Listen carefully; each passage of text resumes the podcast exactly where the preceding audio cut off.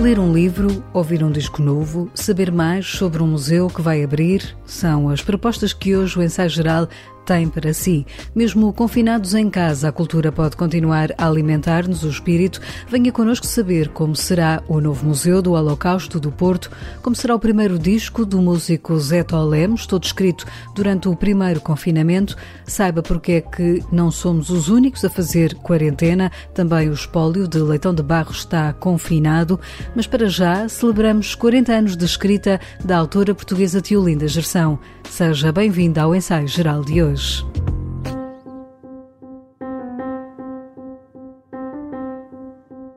A completar 40 anos de carreira, a escritora Tiolinda Gerção tem um novo livro, O Regresso de Julia Mann a Paraty, sai em simultâneo com a sétima edição da coletânea de contos A Mulher que Prendeu a Chuva e outras histórias. Em entrevista ao ensaio geral, a autora começou por explicar o que a continua a motivar a escrever. Paixão, impulso, uma forma de estar viva são palavras que Tiolinda Gerção usa para explicar estes 40 anos de escrita. É sempre, digamos, a, a mesma paixão, o mesmo impulso, vontade de comunicar com os outros, sentir que tenho coisas a dizer, ir à procura delas até tudo estar muito claro dentro de mim e fora de mim e poder verbalizar e comunicar com os outros. Para mim é uma maneira de estar viva, de participar. No seu mais recente livro há uma frase em que um dos personagens diz: Sou eu o livro que desde sempre escrevo.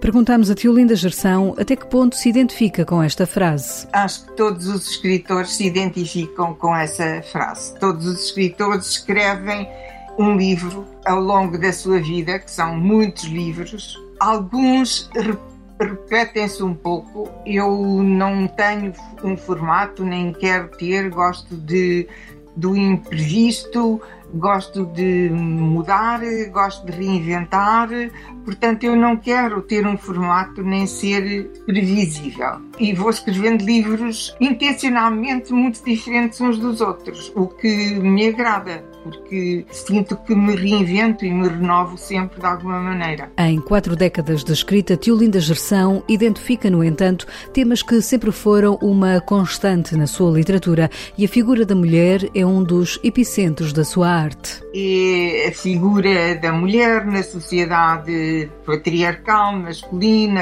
feita contra ela, a luta pela emancipação das mulheres, pela sua própria personalidade, a solidão, a falta de comunicação entre as pessoas, as desigualdades sociais, a fome, a injustiça, enfim, são os grandes temas que nos preocupam a todos, homens e mulheres, em Portugal como no, na Europa e no resto do mundo. Tiolinda Gerção encontra na sua arte da escrita o espaço para ser uma voz crítica. Que o mundo que temos eh, não nos serve, não nos satisfaz. É um mundo de guerra, de ódio, de violência, de ganância, de exploração, de esmagamento de, das massas por um pequeno número de poderosos, gananciosos que não têm valores, que destroem o que há de humanista na nossa cultura.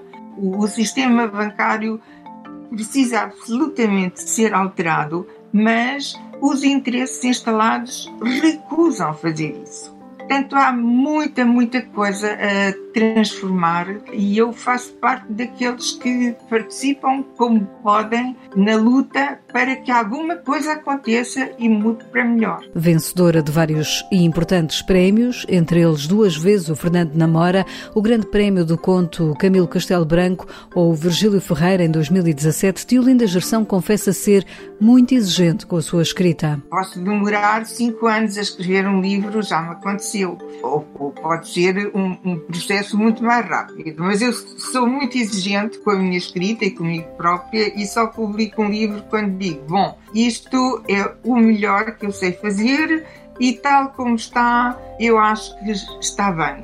Claro que não é perfeito, nada é perfeito, mas eu posso deixar o livro seguir o seu caminho.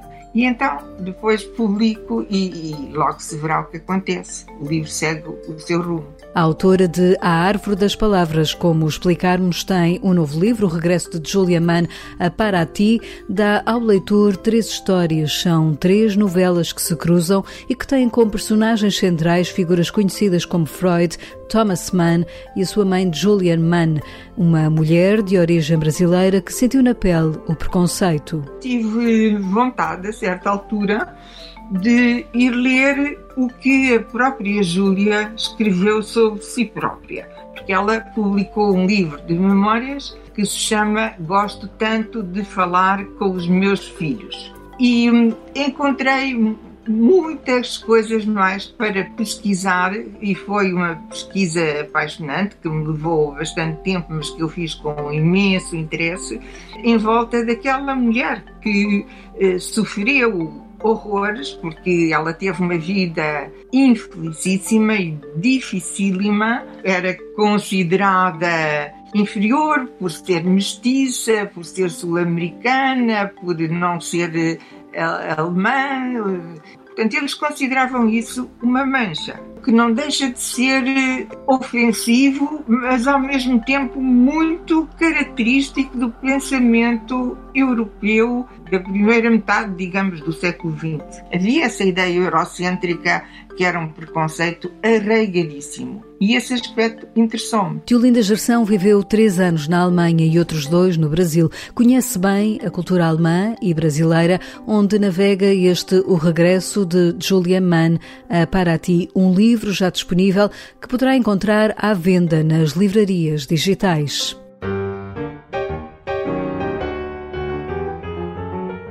É uma fatia da história de Portugal que está guardada em manuscritos, correspondência, fotografias e muitos documentos que agora chegaram à Biblioteca de Arte da Fundação Carlos Gulbenkian. O espólio de José Leitão de Barros foi doado à Fundação pela família do escritor, jornalista, dramaturgo e realizador que manteve uma estreita ligação com o poder do Estado Novo e com artistas da época. Marido da pintora Helena Roque Gameiro e cunhado do arquiteto Cotinelli Telmo, e do pintor Martins Barata, Leitão de Barros deixou um legado que poderá ajudar a melhor compreender a vivência de Portugal na época. João Vieira, diretor da Biblioteca de Arte e Arquivos da Gulbenkian, sublinha as mais-valias de integrar este espólio. A principal razão por que decidimos incorporar este espólio do Leitão de Barros é justamente porque ele nos traz e documenta uma enorme e densa teia de relações que ele, como agente importantíssimo da cena artística, da cena das artes e da cultura daquela época, uma, uma teia que ele desenvolveu. E, portanto, nós através deste espólio vamos conseguir perceber o tipo de relações que ele fomentou e de que forma é que artistas nas diversas áreas das artes, desde as performativas às visuais, autoridades públicas, empresários, eh, famílias, famílias da, da, da cidade portuguesa, como é que todas estas, estas pessoas comunicavam entre si. Esse é para nós a grande mais-valia deste espólio. Nascido em Lisboa em 1896, Leitão de Barros foi uma figura relevante na paisagem cultural do século XX português. Depois de, no ano passado, duas netas terem escrito a sua biografia, agora o espólio, que foi entregue à Gulbenkian, vai permitir conhecer melhor este vulto. João Vieira sublinha a raridade do espólio. É raro de obter, não é? Um, um espólio que nos documente uma teia de comunicação, uma teia de relações. Foi esse, esse, hum, essa forma como ele teve presente em várias dimensões da, da vida cultural do país. Foi esse facto que, e, e, a forma como o espólio documenta isso que fez com que nós nos interessássemos bastante por recebê-lo no nosso acervo coleções especiais, é assim que chamamos. Nas seis caixas entregues estão correspondência, fotografias feitas durante a rodagem dos seus filmes, manuscritos de argumentos cinematográficos, crónicas que escrevia para a imprensa e textos de teatro. Devido à pandemia e à paragem da atividade, os investigadores não puderam para já pôr mãos à obra para explorar este tesouro. De qualquer forma, o espólio também tem de cumprir um período de quarentena e tratamento prévio. Toda a documentação que chega à Biblioteca de Arte é sujeita à quarentena. No caso dos espólios, que estão normalmente em casa de famílias, nós submetemos-los a um tratamento prévio de expurgo, não é? Primeiro analisamos, vemos se, se há contaminações, químicas, físicas, biológicas, sobretudo, e só depois pode ingressar nos nossos depósitos. A equipa da Gulbenkian irá depois tratar o espólio de Leitão de Barros e, à medida que vai sendo estudado, vai sendo disponibilizado a quem queira saber mais sobre esta figura da cultura. Mas a Biblioteca de Arte e Arquivos da Gulbenkian é também guardiã de outros importantes espólios de artistas e não só, indica o seu diretor João Vieira. Nós recebemos, enfim, do, do Álvaro Cisa já dois ou três anos, uma parte do espólio dele, esse sim, um espólio muito grande, e mais recentemente dos artistas Alberto Carneiro, Vida Almeida, Ernesto Souza, e todos eles estão, a partir do momento em que o espólio entra, nós programamos uma, uma ação de, de enfim, de reconhecimento, de identificação, de tratamento, de organização e, eh, finalmente, de, de digitalização. O nosso, o nosso objetivo é preservar e, obviamente, também divulgar esses espólios. No caso do, dos espólios, há, há muitas vezes uma um desafio que é conseguir divulgar uh, os conteúdos, ao mesmo tempo acautelando direitos, direitos de personalidade, direitos de autor, de pessoas que estão documentadas nesses espólios e que muitas vezes não são enfim, as pessoas que nos uh, ofereceram o espólio, não é? Isso é, é uma, é, enfim, é um assunto que nós levamos muito, muito a sério, que é, ok, nós temos que divulgar, nós queremos divulgar, é para isso que existimos enquanto serviço ao público, mas não podemos divulgar de qualquer maneira e, sobretudo, na internet é preciso ter muito cuidado com o facto de não estarmos a lesar direitos de autor de, de, de outras pessoas. O diretor da Biblioteca de Arte e Arquivos da Fundação Carlos Gulbenkian, que tem agora à sua guarda mais um espólio documental, o do realizador Leitão de Barros. A documentação será disponibilizada para consulta pública à medida que for sendo tratada e integrada no catálogo da Biblioteca de Arte da Gulbenkian.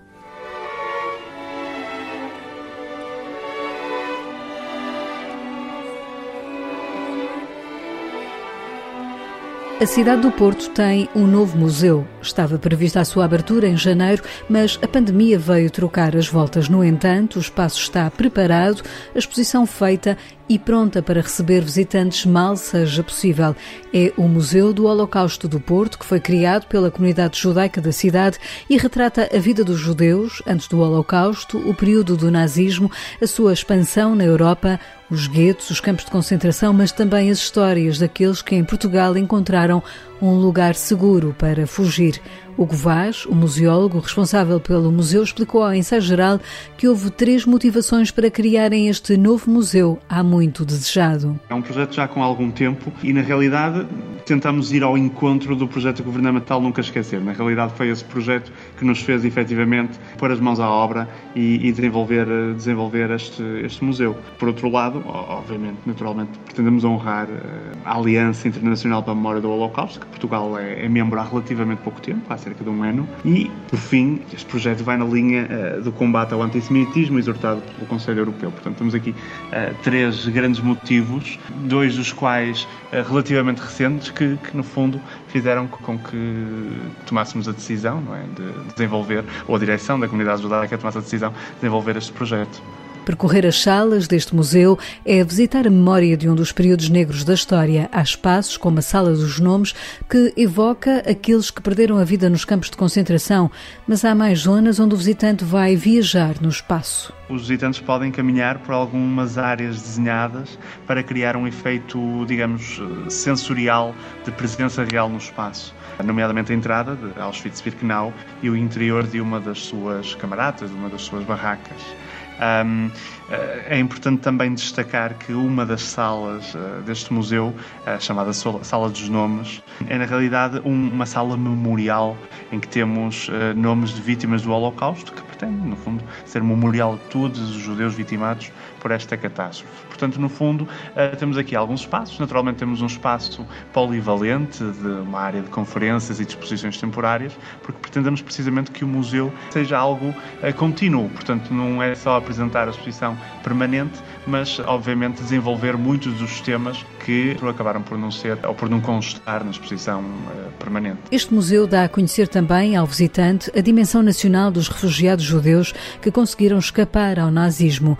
Muitos encontraram na cidade do Porto um porto seguro, diz Hugo Vaz, curador do museu. Nós tentamos unir ou, ou relacionar esta temática com a própria cidade do Porto. Grande parte do museu diz respeito precisamente à relação da cidade e do país com o Holocausto, na medida em que o Porto recebeu uh, muitos refugiados judeus durante a Segunda Guerra Mundial e, portanto, temos expostos, uh, ou expostas muitas fichas individuais uh, com os nomes de muitos refugiados que por aqui passaram e passaram pela nossa sinagoga. Portanto, pela primeira vez, as pessoas vão ter a possibilidade de, de olhar e de ver estes documentos que, no fundo, são inéditos sobre este, este período. Portanto, quando dizemos, quando falamos uh, do, do, Museu do Holocausto como o primeiro museu da Península Ibérica, de Portugal e de Espanha relacionado com, com o tema, na realidade há um motivo para o termos aqui no Porto. De facto, temos esta, esta relação através dos refugiados por aqui passaram. Tutelado por membros da comunidade judaica do Porto, cujos pais, avós e familiares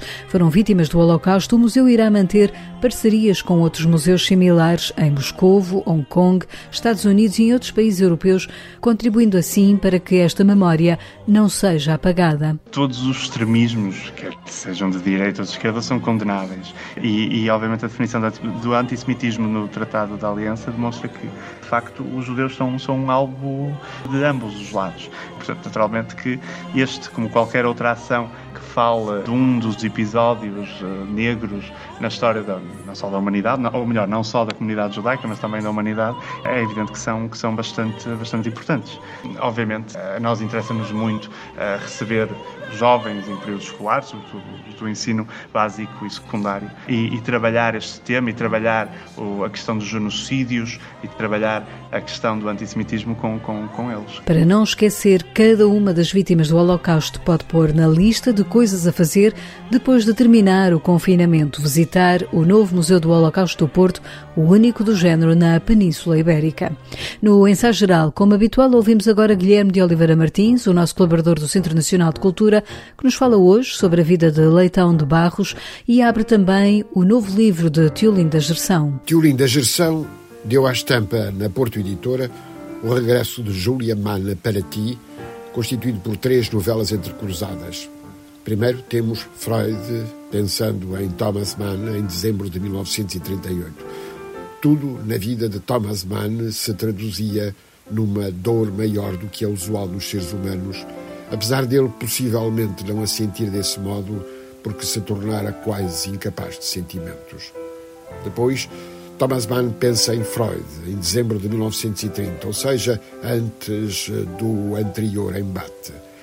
É uma defesa por antecipação, num tempo em que Thomas lembra o que disse ao irmão Heinrich Enquanto tu floresces, eu reduzo-me a estilhaços. Mas agora receber o prémio Nobel, atingir a glória. Terei porventura vendido a alma ao diabo por uma carreira de sucesso? E vem a história de família.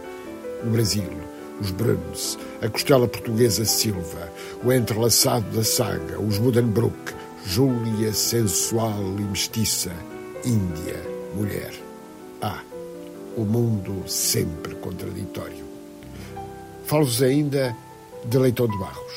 A minha memória de Leitão de Barros são os corvos ao domingo, na primeira página do Diário de Notícias, que era para onde se começava a ler o jornal. E Lisboa, Crónica Anedótica, um filme de 1930, onde eu encontrava novas, muitas pessoas que já conheci velhas. José Leitão de Barros foi tudo. Professor licenciado de Matemática e Desenho, cineasta, jornalista, dramaturgo, pintor. Fez Maria do Mar uma referência da etnoficção na história do cinema. Foi o animador da construção da nossa pequena Cinecittà, a Tobis portuguesa. Organizou cortejos históricos e marchas populares nas festas de Lisboa. Foi secretário-geral da Exposição do Mundo Português de 1940. Organizou a Feira Popular. Fez o primeiro filme sonoro, Severa, em 1931. Realizou Ala Riba, mas também As Pupilas do Senhor Reitor ou Bocage.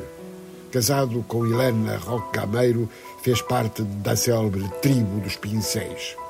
Joana Leitão de Barros e Ana Mantero, netas do grande encenador, incómodo e imprevisível, escreveram uma biografia roubada, que é a extraordinária revelação de uma pessoa de época sem preconceito.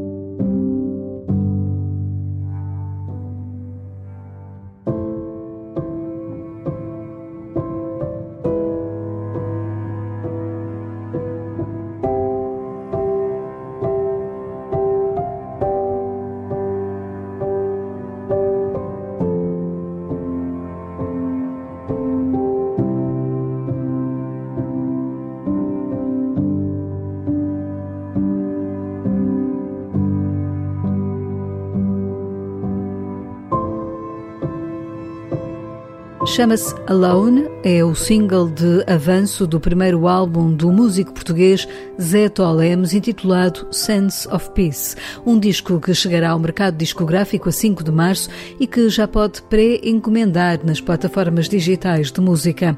É no piano que este músico dá corpo às suas melodias e este disco, Sense of Peace, é o resultado do primeiro confinamento a provar que nem tudo o que esta pandemia nos tem dado é mau. A criação artística que Zé Tolemos oferece a quem o escuta tem um pé nas harmonias de uma banda sonora para melhores dias que virão certamente. É o som de Alone, de Zé Tolemos, que hoje fechamos o ensaio geral, que teve sonorização de José Luís Moreira. Já sabe, conte connosco de hoje a oito dias. Até lá, fique em casa, cuide de si e dos seus. Boa noite e bom fim de semana.